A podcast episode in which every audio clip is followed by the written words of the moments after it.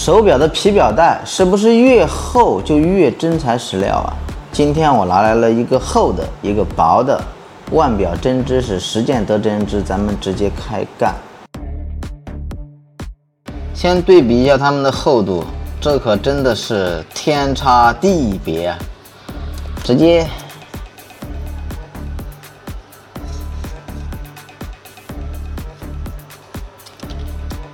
哦，很完美嘛，就这样切。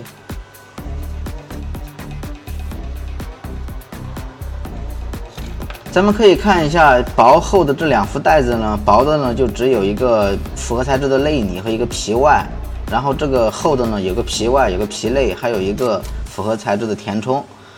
所以说皮带的薄或厚呢，并不能够决定它是否是真材实料，而是要看它每款的设计。因为牛皮八、鳄鱼皮八呢，你想做的更薄，其实还要把这个皮料产的更薄的，还多套工序，你知道吧？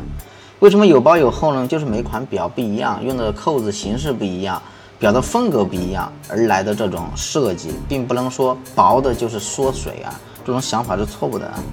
但是配呢，这个品牌呢十分的傻。为什么这么说呢？它是个二五仔。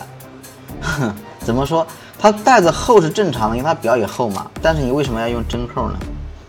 戴表和摘表真的是巨累的，因为针扣得拉才能够取得下来，得勒一下才能取得下来。你用折叠扣不行吗？针扣还容易摔表，好吧？